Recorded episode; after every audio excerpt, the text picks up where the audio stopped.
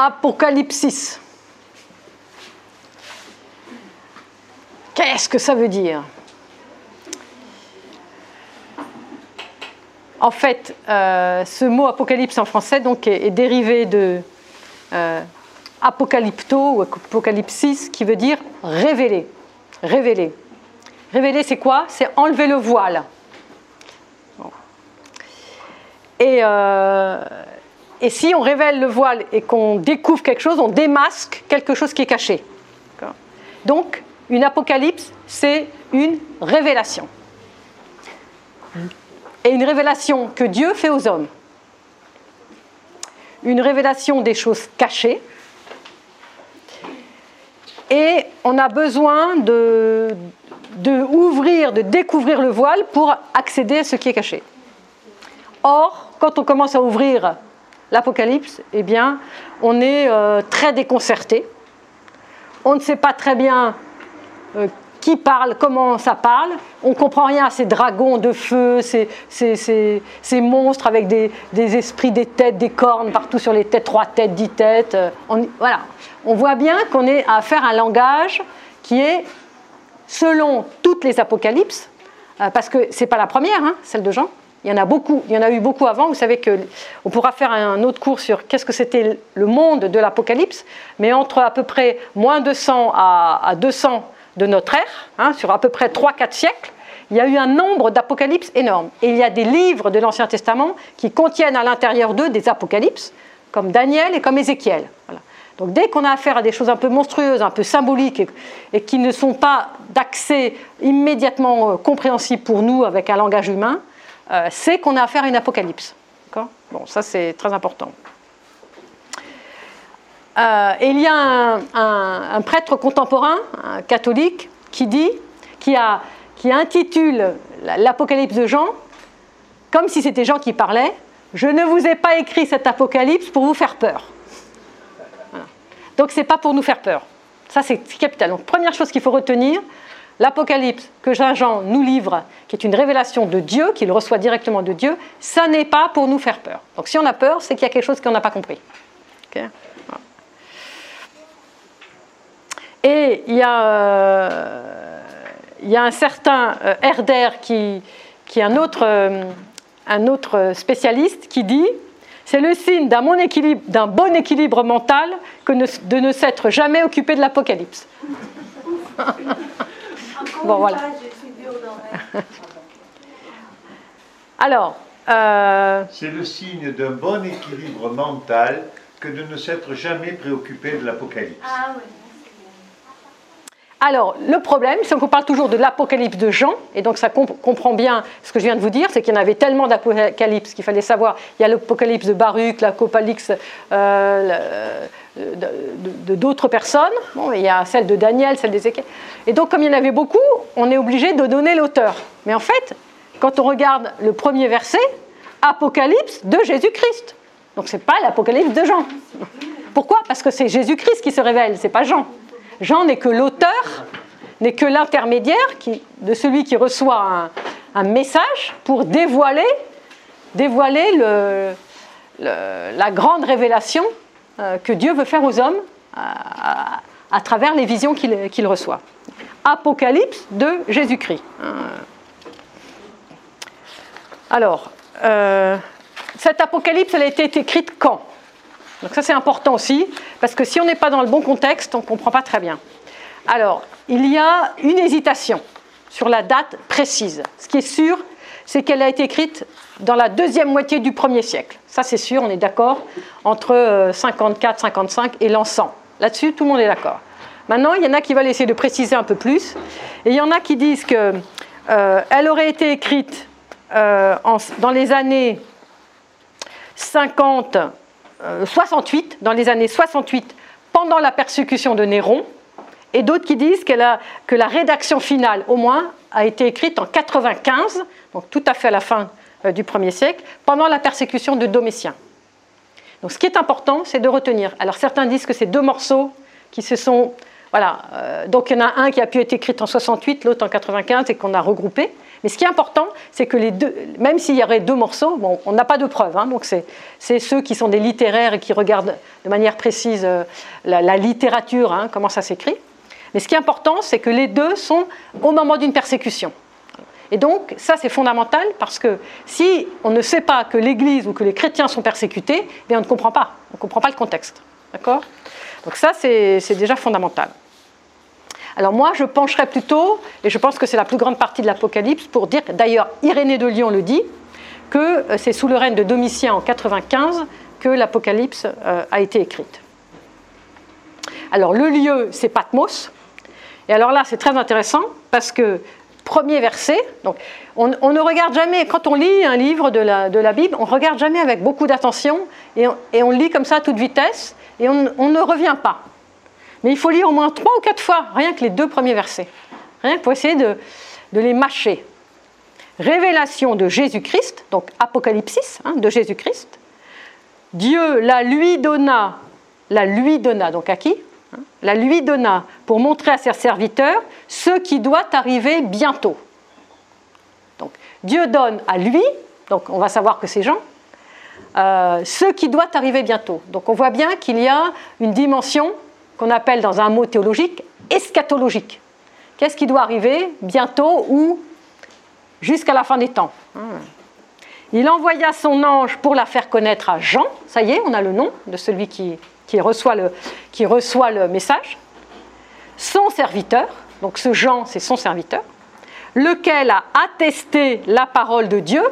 Voilà, donc c'est quelqu'un qui est un témoignage. On a le droit, on, peut compter sur ce témoignage. C'est pas un farfelu, c'est pas un clown qui fait son numéro sur une scène. C'est quelqu'un qui a reçu vraiment de Dieu une révélation. Donc c'est du sérieux, c'est attesté, d'accord?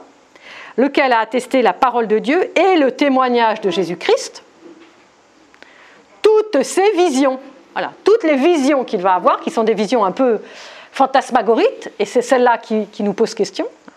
Toutes ces visions, elles sont attestées, elles sont vraies, c'est pas un rêve ou euh, euh, une, hallucination. Enfin, vous savez, dans la vie spirituelle, il faut discerner, quoi, hein, parce qu'on est un peu euh, de tout et de rien. Et donc là, on est sûr, c'est quelque chose qui est attesté. Et alors écoutez bien, donc on est toujours au début, c'est ce qu'on appelle le prologue, il fait trois versets. Verset 3, heureux, heureux. Voilà, donc vous voyez, c'est pas pour nous faire peur, c'est pas pour nous rendre malheureux, heureux. Donc l'Apocalypse comporte sept béatitudes, sept béatitudes.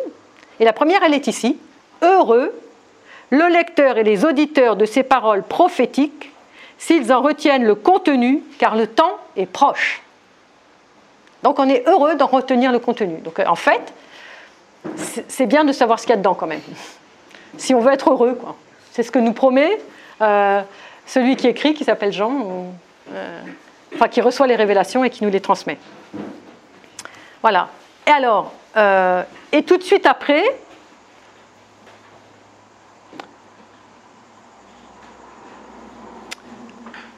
alors je ne sais plus où c'est. Voilà, verset 9, verset 9, donc un peu plus loin. Moi, Jean, votre frère et votre compagnon dans l'épreuve. Donc on est dans une épreuve. Donc c'est probablement une épreuve de persécution, ou en tout cas de grosse et grave intimidation. Et qu'est-ce que c'était ce type de persécution? C'était simplement des, chrétiens qui ne voulaient pas sacrifier aux dieux païens et qui étaient obligés de se cacher pour ne pas subir euh, bah, la mort, tout simplement. Hein. Euh, donc c'est des persécutions. Euh. et, donc, et donc tous les chrétiens, tous les nouveaux chrétiens, parce qu'on est à la fin du premier siècle, il y a encore très peu de chrétiens, tous les nouveaux chrétiens sont, sont solidaires et essayent de, se souder, et ils sont, et Jean, il est, euh, il est compagnon dans l'épreuve. Donc, moi, Jean, votre frère et votre compagnon dans l'épreuve, la royauté et la constance en Jésus. Je me trouvais dans l'île de Patmos, voilà, donc c'est en toutes lettres. Donc, si c'est du vrai, bah, c'est Patmos, donc c'est concret. Je me trouvais dans l'île de Patmos à cause de la parole de Dieu et du témoignage de Jésus. Je tombais en extase le jour du Seigneur et j'entendis une voix derrière moi clamer comme une trompette Ce que tu vois, écris-le dans un livre pour l'envoyer aux sept églises. Donc c'est clair, il y a un ange qui, voilà, qui, entend, il entend une trompette et, euh, et il a une vision. Il est dans l'île de Patmos à cause de la parole de, Dieu et du témoignage de Jésus. Alors, je n'ai pas le grec sous les yeux, mais l'idée, c'est j'étais enfermé dans l'île de Patmos. J'étais euh, presque prisonnier. Parce qu'en fait, il avait été arraché à sa communauté, on l'avait isolé dans cette île dans laquelle il ne pouvait pas sortir, euh, puisqu'il n'y avait pas euh, forcément, sinon par un bateau, mais il n'y avait pas de bateau. Et donc, il est le jour du Seigneur. C'est quel jour le jour du Seigneur? Un dimanche. Voilà. Et donc c'est très très précis. On est dans quelque chose de très concret et elle démarre très facile. Là, ça, tout le monde peut comprendre. Donc on démarre assez facile. On a le cadre.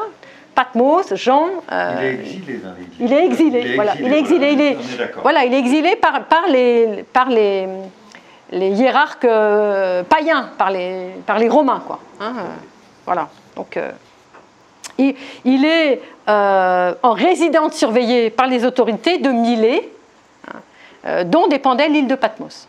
Voilà.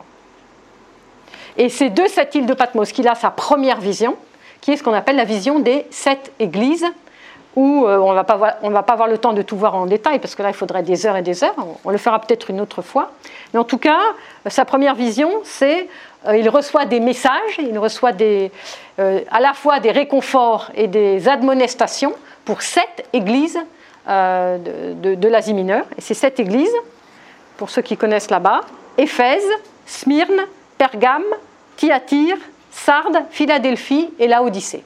Au-delà de la difficulté de la compréhension de ce livre, l'Apocalypse va transmettre une lumière qui montre le bonheur, que le bonheur est possible et quel est le chemin du bonheur. Donc, ça vaut le coup quand même de comprendre, quoi, hein, parce qu'on a envie d'y aller. Quoi.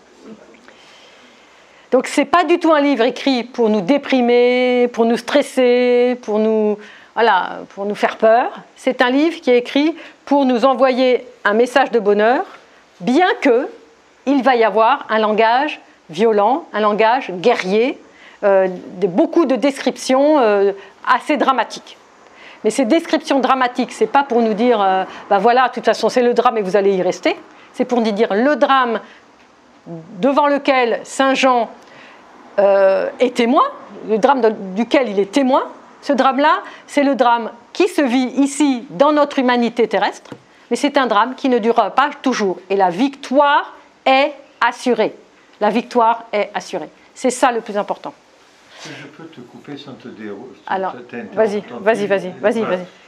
C'est très important ce que dit Sandrine parce que vous avez entendu probablement dans ce qui se passe aujourd'hui, qui est véhiculé autour de, du Covid et des choses comme ça, des gens qui font des analyses de ce qui est dit dans euh, l'Apocalypse comme étant annonçant ce qui est là, et, il va nous en arriver bien d'autres.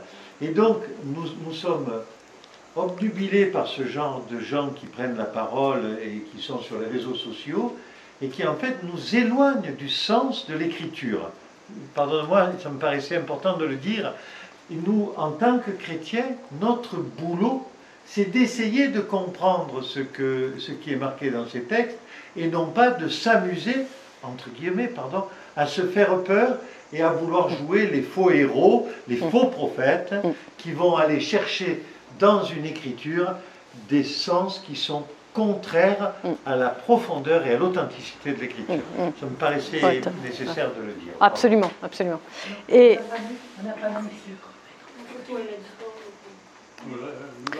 alors maintenant, euh, la difficulté de ce livre, c'est que euh, euh, il, emploie un langage symbolique. Alors d'abord, entre guillemets, toute la parole de Dieu est difficile, hein, toute depuis le premier verset de la Genèse jusqu'à la fin.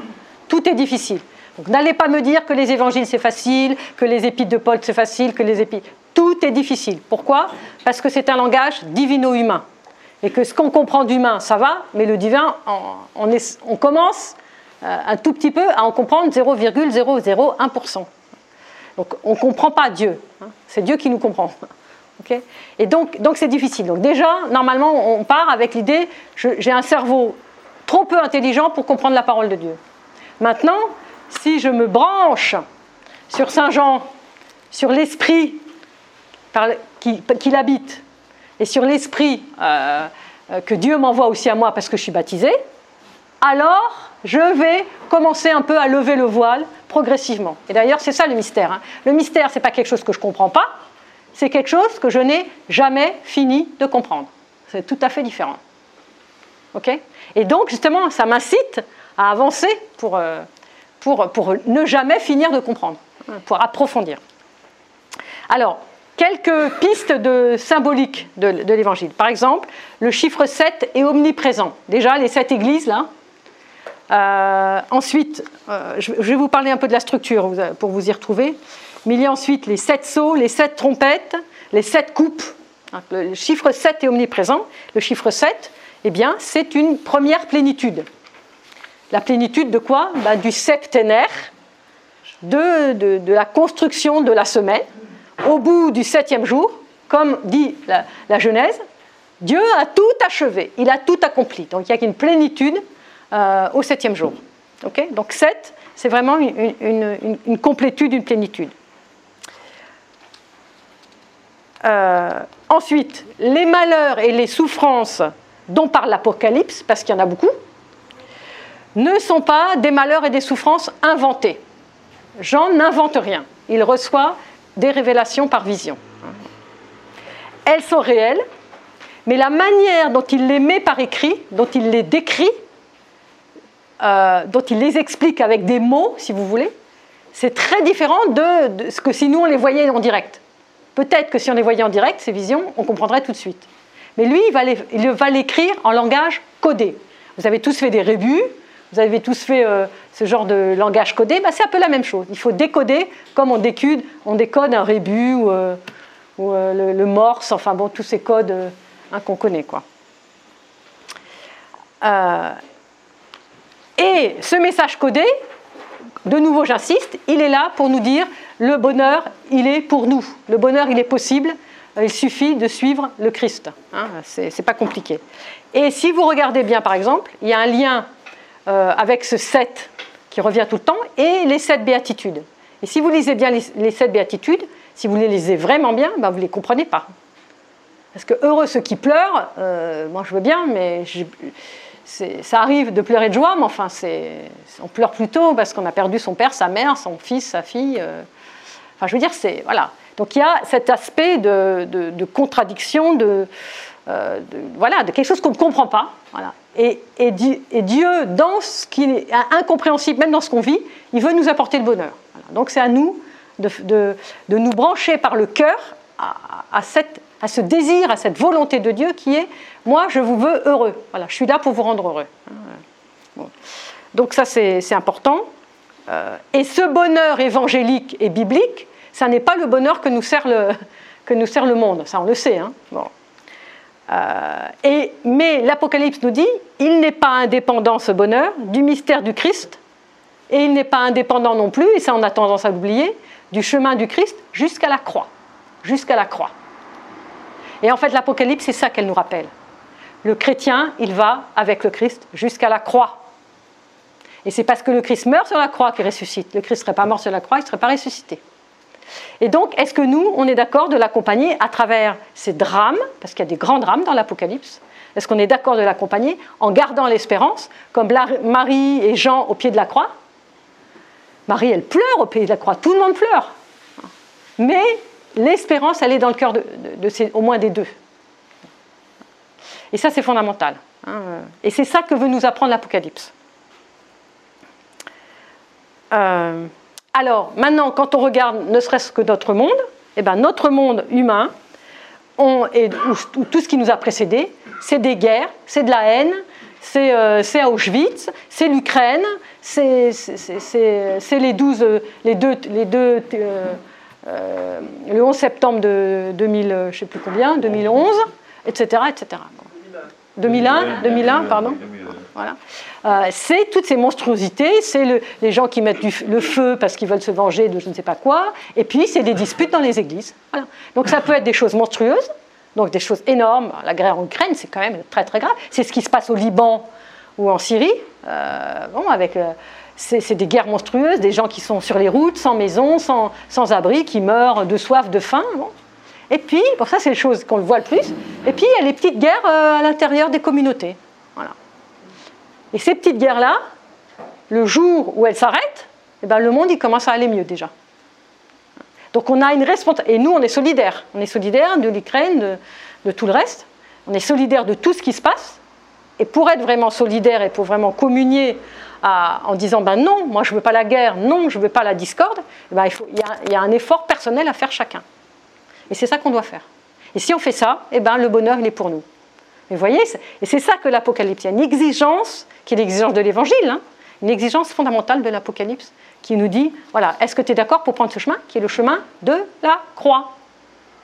Nous avons eu un baptême tout à l'heure. Renonces-tu à Satan? J'y renonce. Renoncer à Satan, j'y renonce. As-tu renoncé?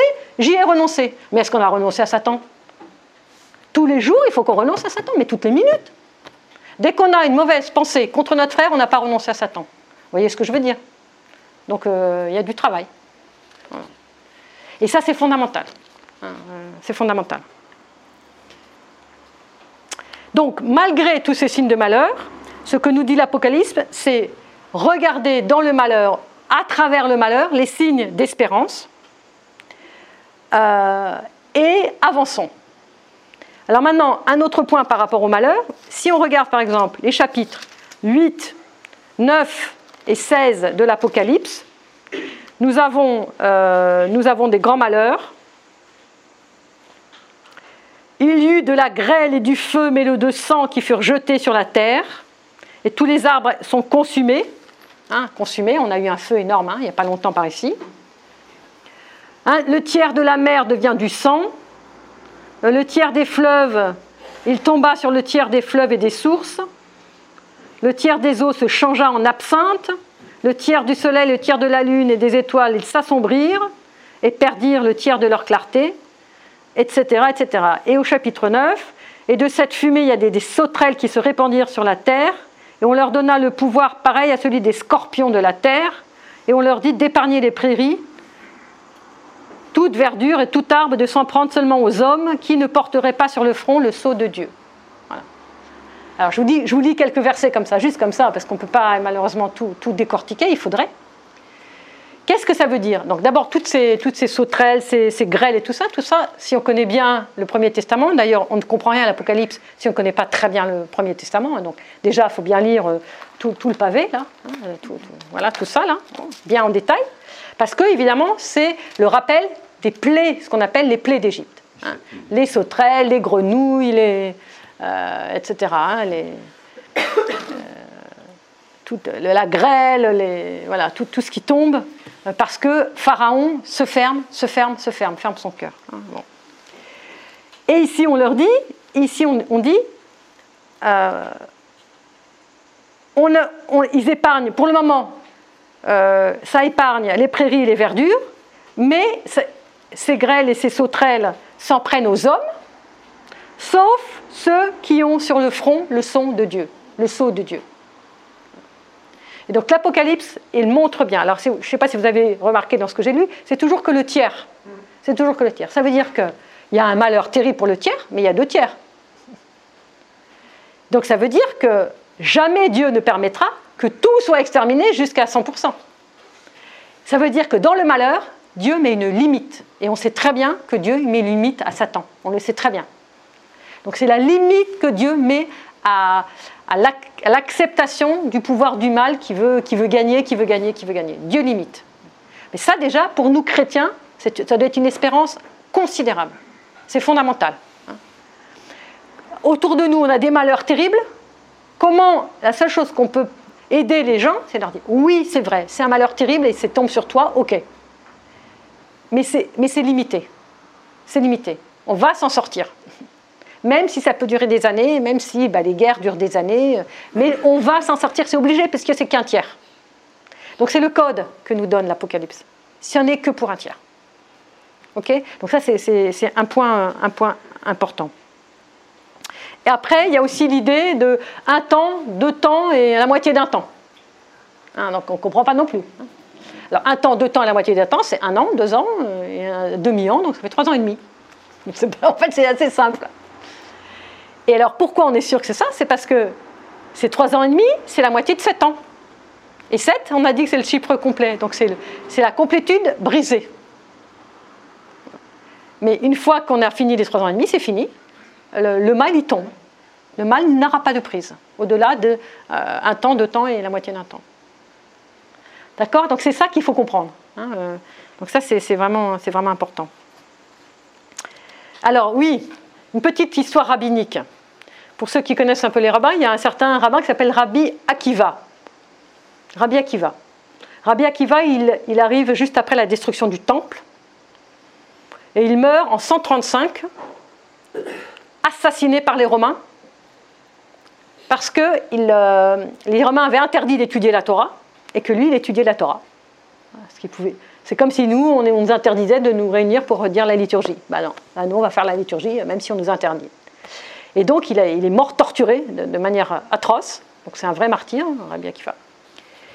Et avant, voilà, avant sa fin, il se promène dans les ruines du temple avec ses disciples. il rit, rit, rit, alors que tout le monde pleure. Il faut imaginer ce que c'est que le temple. Le temple détruit dans la tradition juive, c'est comme le Christ sur la croix. Hein. C'est la même chose pour eux. Toute l'espérance s'écroule. C'est fini. Voilà. Il n'y a plus de temple, il n'y a plus de juifs, il n'y a plus de juifs, il n'y a plus de prêtres, il n'y a, plus de culte, il n'y a plus rien. Donc c'est tout le monde pleure. Et Rabbi Akiva, il rit. Et alors on lui demande pourquoi? Et on nous dit, c'est pour enseigner à ses disciples l'espérance et la confiance en la parole de Dieu. c'est là où c'est très fort parce que en fait les rabbins nous enseignent pareil, pareil que l'évangile quelque part. Voilà ce qu'il dit, si la prophétie de la destruction s'est réalisée, alors la prophétie de la reconstruction et du salut se réalisera. C'est une espérance extraordinaire. Ça doit être la nôtre. Ça doit être la nôtre. Si la prophétie de la mise en croix du Christ se réalise, alors la prophétie de la résurrection, de l'ascension, de l'envoi de l'Esprit Saint se réaliseront. Et alors, la même chose pour l'affreuse guerre d'Ukraine et de. enfin, tout ce qui va se passer, toutes les horreurs qu'on vit, le Covid, tout ce que vous voulez.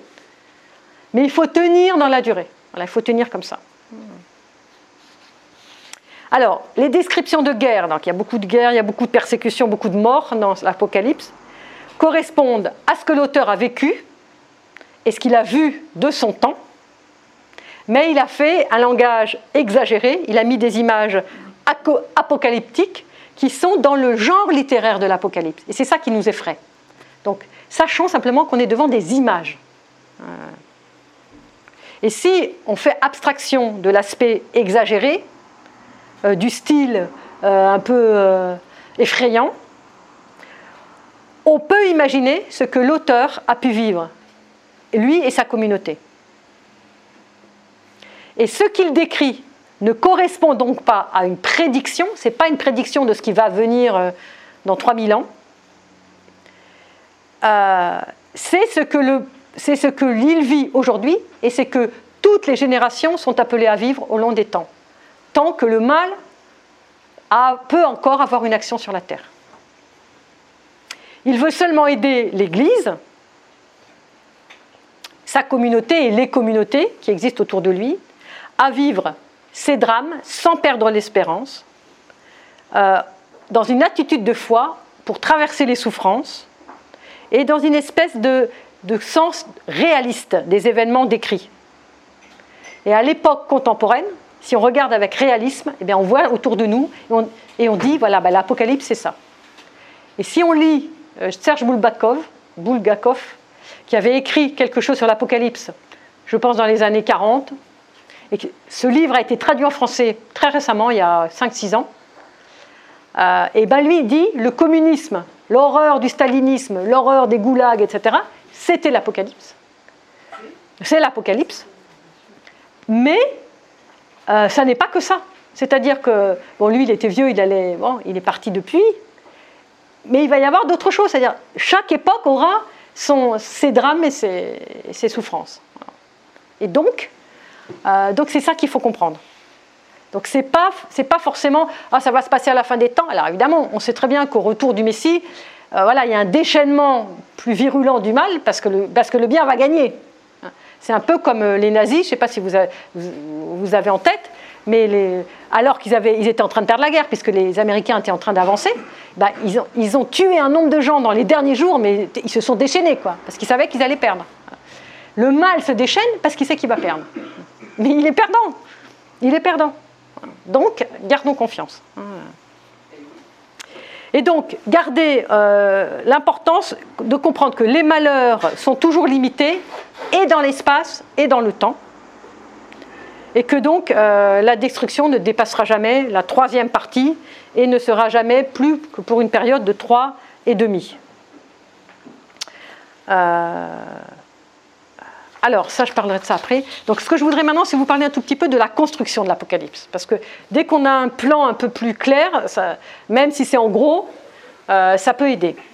Alors, l'Apocalypse, en fait, a vraiment deux grandes parties. Enfin, deux parties. Il y en a une grande et une petite. C'est un peu comme la Bible, elle a une grosse partie, c'est l'Ancien Testament, une petite partie, le Nouveau.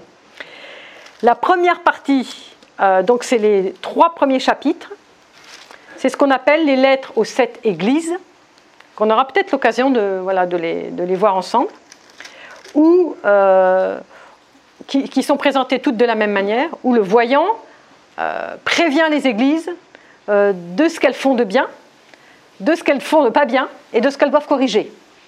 Donc c'est comme si Dieu, à travers chaque église, prévient chacune de nos églises, chacune de nos paroisses et chacun de nous. Alors je vais vous donner juste un exemple, je, prends n'importe lequel. À l'ange de l'église de Sardes, écrit ainsi parle celui qui possède les sept esprits de Dieu et les sept étoiles. Je connais ta conduite, tu passes pour vivant, mais tu es mort. Voilà, tu fais semblant d'être vivant. Réveille-toi, ranime ce qui te reste de vie défaillante. Non, je n'ai pas trouvé la vie bien pleine aux yeux de mon Dieu. Donc tu es, un mort vivant, quoi. il y a un truc qui ne va pas chez toi. Allons, rappelle-toi comment tu as accueilli la parole, garde-la et repens-toi. Donc là, il y a une admonestation, c'est repens-toi. Voilà. Tu fais semblant d'être un bon vivant, tu, crois que tu es en vivant, c'est-à-dire vivant ici, ça veut dire quoi? C'est branché sur la vie de Dieu. Hein. Vous l'avez dans le. Euh, c'est très rare hein, dans l'icône du Christ de voir ce qui est écrit. Hein. Tu nous le lis, Anastasie, dans l'icône du Christ, Ozoos. Euh. Ouais. Donc moi, ce que je lis, c'est euh, le, vivant, ouais.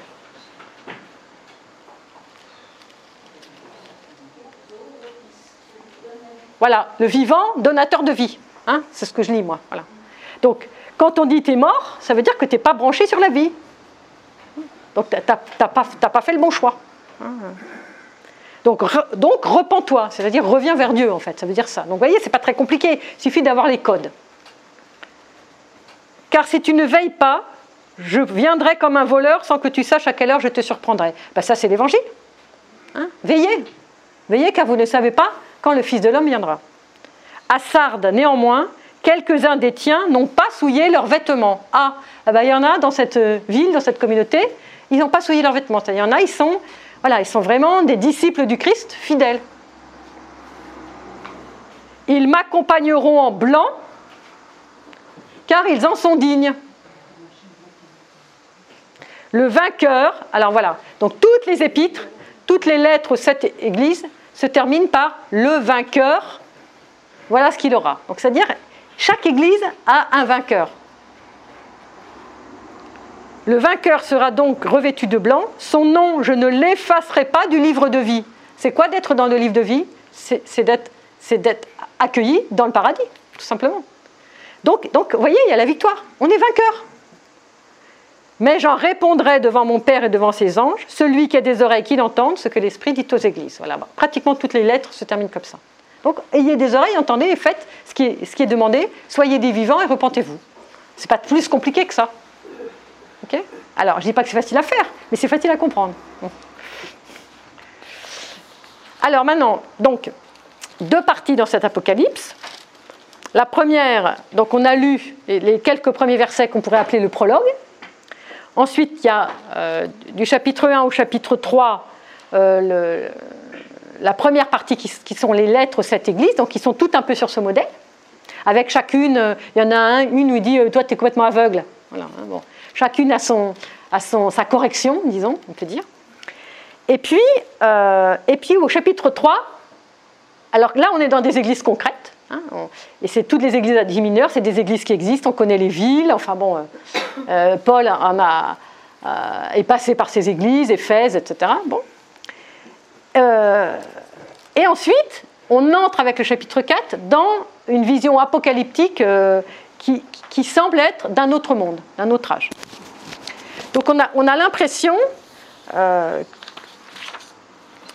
que, qu'on voilà, qu'on a un début de récit, c'est le monde d'aujourd'hui, et puis tout le reste, entre chapitre 4 et chapitre 22, c'est-à-dire la fin, donc c'est la plus grosse partie de l'Apocalypse, où on est euh, entre ciel et terre. Et d'ailleurs, euh, au chapitre 4, on lit ceci, donc c'est pour ça qu'il faut le lire toujours avec attention, parce que si on lit avec attention en disant, tiens, ça se passe comment, ça se passe où, on comprend pourquoi on est dans quelque chose qui nous dépasse, parce qu'on n'est plus sur terre, quelque part.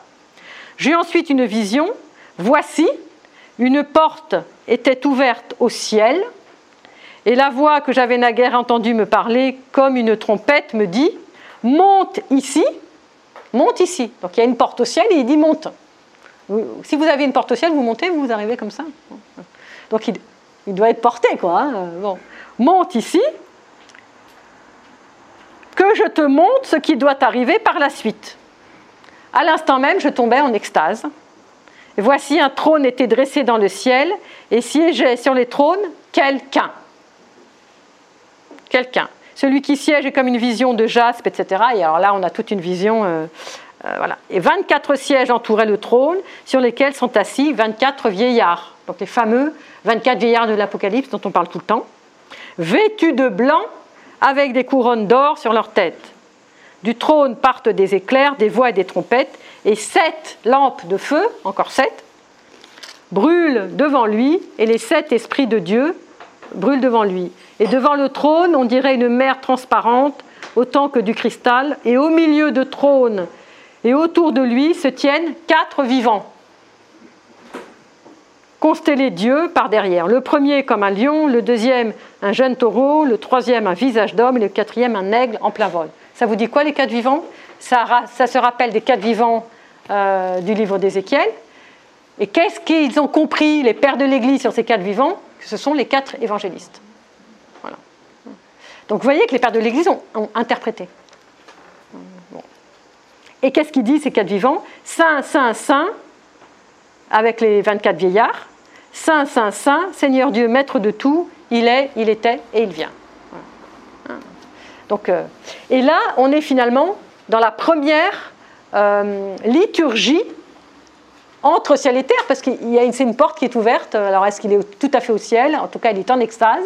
Il est voilà, un peu entre ciel et terre, ou peut-être tout à fait au ciel avec les anges. On ne sait pas exactement, mais on voit bien qu'il est plus sur terre. On est dans une liturgie céleste. Et si vous lisez bien l'Apocalypse d'un bout à l'autre, même si c'est difficile, il y, a, euh, il y a ces visions, et puis de temps en temps, tout s'arrête et on a euh, des prosternations, des, acclamations, il y a le trône, et on est dans la liturgie céleste. Et toute l'Apocalypse est ponctuée d'un nombre impressionnant de liturgies célestes, au point qu'on se demande si on est au ciel ou si on est sur terre. Et il semble que l'Apocalypse finalement soit une grande liturgie céleste, entrecoupée comme si on était au ciel, puis comme si on nous montrait, ben regardez ce qui se passe sur Terre, il y a des gens qui s'entretuent, il y a des catastrophes, il y a ceux qui choisissent d'être du côté de la bête, hein, du démon, euh, et puis il y a les, 144 000 qui, suivent le Christ, qui suivent l'agneau, et voilà, et eux, et eux ils, ont, ils ont sur leur front le, nom, de, le nom de Dieu, et eux, et eux ils pourront porter les, robes blanches et, entrer, euh, et entrer dans le ciel. Quoi. Voilà. Donc en gros, c'est ça, si vous voulez. Je ne voudrais pas être trop longue. Euh, alors, maintenant, dans, cette deuxième grande partie qui est immense, on a trois parties, ce qu'on appelle les, trois étapes. Au moment où les, les, anges ouvrent sept sceaux, puis ensuite les anges ouvrent sept trompettes, et ensuite les anges ouvrent sept coupes. Ces sept sceaux, ces sept trompettes et ces sept sont des fléaux, sont des malheurs. Ce n'est pas les anges qui apportent des malheurs, hein c'est qu'ils ouvrent une réalité qui se passe, qui est, qui est le malheur du monde dans lequel on est. Avec, donc il y a aussi ces bêtes un peu monstrueuses. Alors, là, vous savez que aussi quand on lit un livre, que ce soit un évangile ou n'importe quel livre du, Nouveau Testament ou même de l'Ancien, il faut regarder ce qui se passe au milieu. Par exemple, si je vous disais, euh, qu'est-ce qui se passe au milieu de l'évangile de Jean? L'évangile de Jean, il a combien de chapitres? 21. Le milieu, 10, 11. Chapitre 11, c'est quoi? Résurrection de Lazare. Vous voyez, Vous voyez c'est énorme. On a au départ, euh, au commencement était le Verbe, il a demeuré parmi nous, il est descendu, Esquedocène, il a créé sa tente, hein, il, a pris chair. À la fin, on a évidemment la résurrection, et au milieu, on a la résurrection de Lazare, et entre-temps, on a pas mal de, malades, de, né euh, euh, la Samaritaine qui ne comprend rien du tout à l'eau, etc. et plus toutes les controverses avec, les pharisiens, avec les sadducéens, et tous les, tous les drames, voilà, une espèce de tension qui monte. Hein, euh. Et donc là, c'est très important. Combien il y a de chapitres dans l'Apocalypse? 22. C'est quoi le milieu? 11. Alors, à partir du chapitre 11, mais surtout chapitre 12, euh, alors, ah alors d'abord, avant, avant ça, une seconde, juste pour dire qu'au chapitre 5, nous avons pour la première fois la mention de l'agneau. Donc il y, a un, ange qui se tient avec un livre. Ce livre est entouré de sept sceaux et on ne peut pas déceler le livre, on ne peut pas le lire. Qui est digne d'ouvrir le livre et d'en briser les sceaux? Nul n'était capable, ni dans le ciel, ni sur la terre. Vous vous rendez compte? Ni dans le ciel, ni sur la terre, d'ouvrir les sceaux. Et je pleurais, moi le voyant, Jean, je pleurais. Je pleurais parce que personne n'était digne d'ouvrir les livres. Et l'un des vieillards me dit, ne pleure pas, T'inquiète pas, garde l'espérance, il y a toujours une solution. Ne pleure pas. Voici, il a remporté la victoire. Le lion de la tribu de Judas, le rejeton de David. C'est qui le lion de la tribu de Judas le rejeton de David? C'est le Christ. C'est un des noms du Christ dans l'Apocalypse, précisément. Hein. Il ouvrira donc le livre aux sept sceaux. Et alors je vis debout dans le trône, entre le trône, et aux quatre vivants et les vieillards, un agneau comme égorgé. C'est qui l'agneau égorgé? Le Christ. Hein, vous voyez, tout le temps présent sous des noms différents, tout le temps. Il a je ne sais combien de noms dans l'Apocalypse. L'Apocalypse est le livre le plus euh, christologique dans les noms les plus divers. C'est énorme. Mais le nom qui revient, un des noms qui revient le plus souvent, c'est le mot agneau. L'agneau immolé, ou l'agneau euh, transfiguré, ou l'agneau euh, étoilé avec des étoiles. Un agneau comme égorgé portant sept cornes et sept yeux, alors vous dites un agneau égorgé, alors vous imaginez sept cornes et sept yeux. Mais pourquoi Alors voyez, le truc fantasmagorique, qu'est-ce que c'est un agneau avec sept cornes? On n'a jamais vu ça. Écoutez bien. Explication du texte. Donc les textes expliquent. Donc c'est nous qui ne faisons pas l'effort. Un agneau comme égorgé portant sept cornes et sept yeux, qui sont les sept esprits de Dieu. Les sept esprits de Dieu en mission par toute la terre. C'est quoi les sept esprits de Dieu? Vous avez lu les livres de la, de la prophétie d'Isaïe? Les sept esprits? L'esprit de sagesse, l'esprit de science, l'esprit d'intelligence, etc. Je ne sais plus, chapitre. L'esprit de connaissance de Dieu, etc. Et l'esprit de crainte de Dieu, merci. Voilà. Bon. Donc il faut avoir lu Isaïe. Vous voyez? Bon. Et donc l'agneau va décéder le décéder. Donc il va y avoir les sept sceaux. Euh, et la vision, la vision va se poursuivre. Hein. Alors, ensuite, euh, on a euh, de nouveau les 144 000, il y a donc de nouveau un grand, un grand, comment on appelle ça, une grande liturgie céleste, avec 144 000 de toutes les tribus. 12 000 de la tribu de Judas, 12 000 de Ruben, 12 000 de Gad, 12 000 d'Acher. Toutes les tribus ont 12 000 et ça en fait 144 000. Donc très important aussi l'Apocalypse, c'est c'est pas, pas pour rien que c'est le dernier livre de la Bible, que les saints-pères en ont fait le dernier livre, parce que ce n'est pas le dernier livre écrit. Hein. Ce n'est pas le dernier livre écrit. Vous savez quel est le dernier livre écrit? Du Nouveau Testament La première, euh, deuxième épître de Pierre. La deuxième épître de Pierre, dans les années 130. 130. Oui, oui, mais ça s'appelle quand même deuxième épître de Pierre. Voilà. Donc c'est donc c'est alors là c'est ce qu'on appelle la pseudo la pseudonymie. Ça fera partie d'une autre catéchèse. Mais et donc ces saints-pères, c'est eux qui ont décidé de mettre ce livre à la fin. Et c'est là on voit qu'ils sont géniaux. On le savait déjà, mais ils sont, on le redit. Et, et en plus, cette apocalypse, elle intègre le peuple de Dieu euh, toutes les tribus d'Israël et le peuple de Dieu, l'Église. Et ils sont tous ensemble. Ils sont tous ensemble. Et c'est pour ça que c'est absolument magnifique. C'est qu'on n'est pas tout seul. Ce, premier peuple de l'Alliance, dans lequel le Christ est né, la mère de Dieu, les apôtres, les disciples, etc., eh bien, ils sont avec nous en tant que peuple. Pas seulement en tant que personnalité euh, voilà, qu'on peut retrouver parfois dans nos églises, mais en tant que peuple, ils sont, les 141 000, ils, sont, ils ont leur robe blanche et ils sont avec l'agneau. C'est formidable, quoi. Et ils sont élus dans le ciel.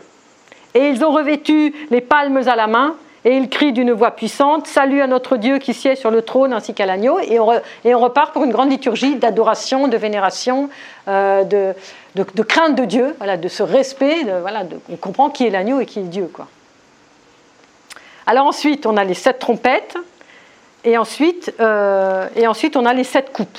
Et alors, on ne va pas pouvoir tout faire parce que le temps est court. Euh, et au milieu de tout ça, on a un deuxième petit livre. Un livre. Alors, le premier, c'était un livre. Le deuxième, c'est un petit livre.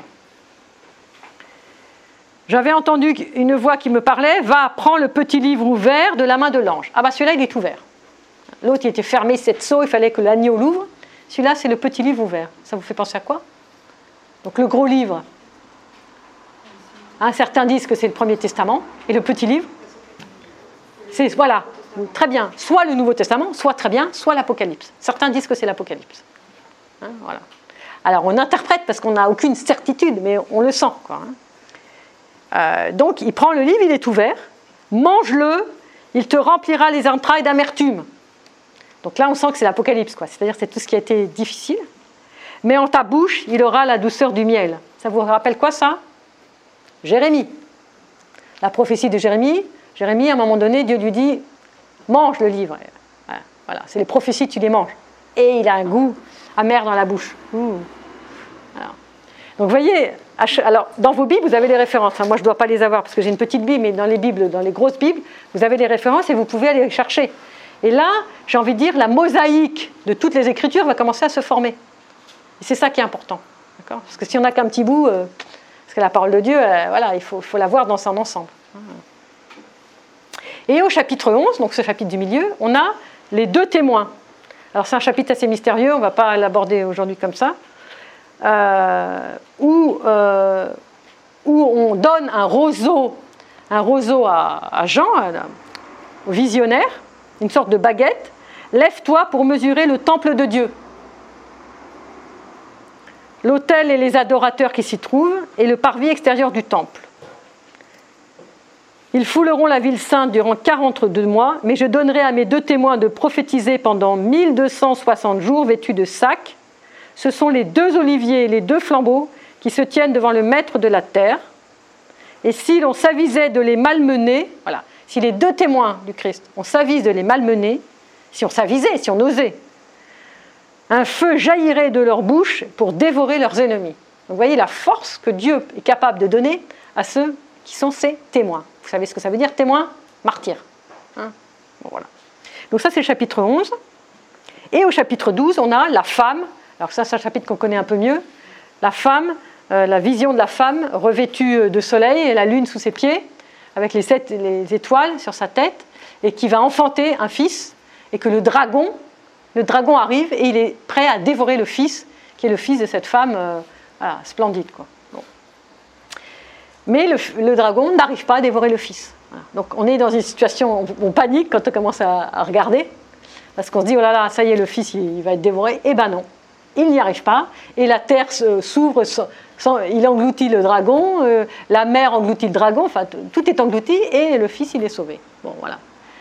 Donc c'est vrai qu'on est un peu agité par l'idée que voilà, les choses vont mal se passer, et en fait, elles se terminent très bien. Et eh bien l'Apocalypse, c'est ça. Et c'est sans arrêt des rebondissements comme ça. Euh, ça, c'est chapitre 12. Et chapitre 13, on a la bête, qui a sept têtes, dix diadèmes, et puis la, deuxième bête, et puis le dragon. Alors, il y a une bête qui, imite une autre bête, et puis cette bête, en fait, elle, est une imitation du Christ, une fausse imitation en plastique. Et l'Apocalypse va nous dire, euh, cette bête est un faux prophète, c'est un faux prophète. Donc l'Apocalypse nous dit, donc on voit tout de suite que ça ne va pas. Donc on a les clés quand même, on a les clés. Et, euh, et la bête, eh ben, on a compris qu'elle faisait semblant, qu'elle a une espèce d'apparence belle, lumineuse et tout, bah, c'est Satan, hein, tout craché, quoi. Mais en fait, c'est elle qui vient détruire tout, etc. Mais si on est un peu attentif, on voit bien que de toute façon, elle est, elle est affreusement vilaine et qu'elle veut la mort de tout le monde et, qu'elle veut gagner tout le monde à sa cause, c'est-à-dire à cause du mal. Mais si on est attentif et si on est baptisé, si on, a reçu le discernement, eh ben on voit très bien qu'on n'a pas du tout envie d'y aller. Quoi. On voit très bien que ça va se terminer en catastrophe. Même s'il y a un côté un peu séduction, comme ça, vous savez, euh, ça va se terminer en catastrophe. Donc, qu'est-ce que fait l'Apocalypse? En plus de nous enseigner ces révélations, elle nous montre qu'est-ce que c'est le discernement. Comment on va discerner? Donc, quelque chose qui a une fausse apparence, que celui qui a des oreilles entende. Ok. Et donc, il y a plein de. J'avais dû le noter quelque part. Euh, je l'ai plus. Bon, j'ai trop de feuilles, donc de toute façon, ça ne fait rien. Mais, mais bon, il y, a, il y, a, plein de petits détails dans le livre qui, dit, qui montrent la fausse route, quoi. Qui montrent. C'est pas tout. Voilà, vous n'allez pas vous faire prendre, quoi. Vous n'allez pas vous faire prendre. Et ensuite, on repart sur les compagnons de l'agneau. Et puis, euh, l'heure du jugement, parce qu'à un moment donné, il y a un jugement. Hein. Et puis, de nouveau, le cantique de Moïse et de l'agneau. Et puis de nouveau les sept fléaux, on a de nouveau des fléaux. Vous voyez, c'est un rebondissement, c'est-à-dire qu'à chaque fois on a des étapes, la lumière revient, et puis de nouveau il y a des catastrophes. C'est comme nous, c'est notre vie, on est comme ça. On passe par des périodes, où c'est la catastrophe, et puis la lumière revient. Et dans la catastrophe, il ne faut jamais perdre la confiance et l'espérance. Hein. Euh, de nouveau, donc des fléaux et les sept coupes. Et puis après, la grande prostituée. Alors il y a une grande prostituée qui arrive, qui est évidemment l'anti-femme euh, du chapitre 12. La grande prostituée, elle arrive au chapitre 17. Euh, viens que je te fasse montrer le jugement de la prostituée fameuse assise au bord des grandes eaux. C'est avec elle qu'ont forniqué les rois de la terre, les habitants de la terre se sont saoulés du vin de sa prostitution. Et il me transporte en esprit et il voit une femme écarlate, de pourpre, étincelante, avec des pierres précieuses. Euh, elle était remplie d'abominations. Voilà, donc on voit bien, tout de suite le texte nous dit, elle est remplie d'abominations et de souillures de sa prostitution. Et sur son front un nom inscrit Babylone la grande, la mère des prostituées et des abominations de la terre. Et là encore, c'est un nom codé. C'est un nom codé parce que Babylone la grande, c'est quoi? C'est Rome c'est Rome en tant que puissance étrangère, en tant que puissance païenne, en tant qu'obligeant les chrétiens à sacrifier aux dieux païens. D'accord? Voilà. Et puis, quelques versets plus tard, ah bah cette bête, elle, elle n'est plus. Elle n'est plus. Voilà. Donc ça y est. Ah, mais elle va remonter. Elle va remonter dans l'abîme pour s'en aller à sa perte. Ah bah ça va, c'est gagné. Donc, vous voyez, l'Apocalypse, c'est ça, quoi. Hein. Et puis ensuite, vers chapitre 18, un ange annonce la chute de cette Babylone. On sait bien que l'Empire romain s'est effondré. Hein. Donc vous voyez que ce n'est pas une prédiction de l'avenir, parce que ça peut aussi tout à fait s'appuyer sur, euh, quelque chose qui, est du concret. Quoi, hein. Donc un ange annonce la chute de Babylone. Donc au chapitre 18, ben, on a déjà l'annonce de la chute. Euh, et puis les lamentations de Babylone, eh évidemment, Babylone, elle perd tous ses pouvoirs, donc elle se lamente. Et puis au chapitre 19, les chants triomphales au ciel, et on repart au ciel avec une grande liturgie, des chants de triomphe, et la victoire est assurée. Et donc chapitre 19, 20, 21, 22, c'est que de la victoire. Ah. Et après quoi j'entendis euh, un grand bruit de foule immense. Salut, gloire et puissance à notre Dieu, car ses jugements sont vrais et justes, il a jugé la prostituée fameuse qui corrompait la terre de sa prostitution et vengé sur elle le sang de ses serviteurs. Oui, parce qu'il y a des martyrs qui sont morts. Et il y a des martyrs qui ont demandé euh, les chapitres précédents, qui ont dit euh, jusqu'à quand tu vas nous faire languir quoi. Il, faut, un peu maintenant juger. Il faut juger, il faut que le jugement il arrive. Parce que là, euh, nous, on est morts martyrs, venge-nous. quoi. Voilà. Jusqu'à quand tu vas nous faire languir pour que la justice se fasse que la vérité se fasse et que la victoire soit acquise, définitivement? C'est un peu notre réaction quand on est dans, la, mouise, quand on est dans la douleur, quand on est dans l'épreuve, quand on est dans la guerre. C'est notre réaction et on a raison. Je veux dire, vous, croyez que les gens qui sont exilés sur les routes, euh, sans, eau, sans vin, sans pain, etc., ils sont contents? Je veux dire, ils disent, mais jusqu'à quand, quoi? Jusqu'à quand nous on sert Dieu, on, est fidèle Non, jusqu'à quand? Maintenant, Dieu, tu dois agir. Et donc, parce que les, saints et les martyrs supplient Dieu, eh ben à un moment donné, ça se passe. Donc, il faut que notre prière, notre prière, on sait qu'elle est entendue. Hein. voilà, bon. Euh, et après, il y a le deuxième combat eschatologique avec le jugement des nations. Premier combat. Donc euh, voilà, le deuxième combat. Et puis ensuite, on a la Jérusalem céleste. Et là, chapitre 21-22, c'est. On est dans la Jérusalem céleste. Et le voyant me dit Je vis un ciel nouveau, une terre nouvelle, car le premier ciel et la première terre ont disparu, et la mer, il n'y en a plus. Et je vis la cité sainte. Voilà, donc on avait une cité monstrueuse qui était Babylone la Grande, remplacée par la cité sainte, Jérusalem, nouvelle, qui descendait du ciel de chez Dieu. Et elle s'est faite belle comme une jeune mariée parée pour son époux, et on arrive aux fiançailles. C'est les noces de l'agneau. Et donc, tout ce mystère, ce combat, c'est pour des noces. vous n'allez pas me dire que c'est malheureux, les noces. C'est pour des noces. L'Église est appelée à épouser l'agneau. Le Christ est l'époux. Hein, voici l'époux qui vient, on le, dit, euh, on le dit les trois premiers jours de la grande semaine. Voici l'époux qui vient, venons à sa rencontre. Et ce qui est extraordinaire dans ce chapitre 21 et 22, c'est que euh, si on lit avec attention et qu'on connaît bien les trois premiers chapitres de la Genèse, c'est une sorte de Genèse inversée. La Genèse, Dieu crée le ciel et la terre ici-bas, le, concret. Ici, c'est une terre totalement nouvelle et un ciel totalement nouveau. C'est une recréation. C'est une recréation. Et là-dedans, il nous recrée, nous. Ça rejoint ce que dit Saint Paul. Hein. Votre vieil homme, vous le laissez et vous êtes recréé dans un homme nouveau. Nouvelle terre, nouveau ciel, homme nouveau. Et, qu'est-ce qu'elle est cette nouvelle terre? Je vais terminer et puis on posera les questions. Qu'est-ce que c'est cette nouvelle terre? Ce nouveau ciel? Eh bien, Deux temples, il n'y en a plus. Donc on ne se lamente plus de la destruction du temple, il n'y en a plus. Pourquoi il n'y en a plus besoin? Pourquoi? Parce que l'agneau et celui qui siège avec lui sur le trône, c'est-à-dire le Père, tiennent lieu de temple. Donc c'est Dieu lui-même qui est le temple. D'ailleurs, c'est ce que le Christ avait dit dans l'évangile de Jean, euh, enfin le narrateur de l'évangile de Jean qui avait dit il parlait du temple de son corps. Chapitre 2 de l'évangile de Jean, vous irez voir. Il n'y a plus de soleil, il n'y a plus de lune parce qu'il n'y a plus besoin de lumière. Parce que c'est qui la lumière? C'est Dieu et l'agneau.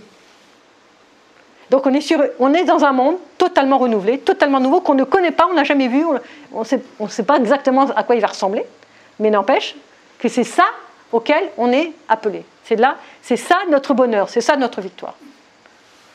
C'est compris? Ben voilà, ben vous avez tout compris, tout va bien. Allez, il est temps de passer à la question.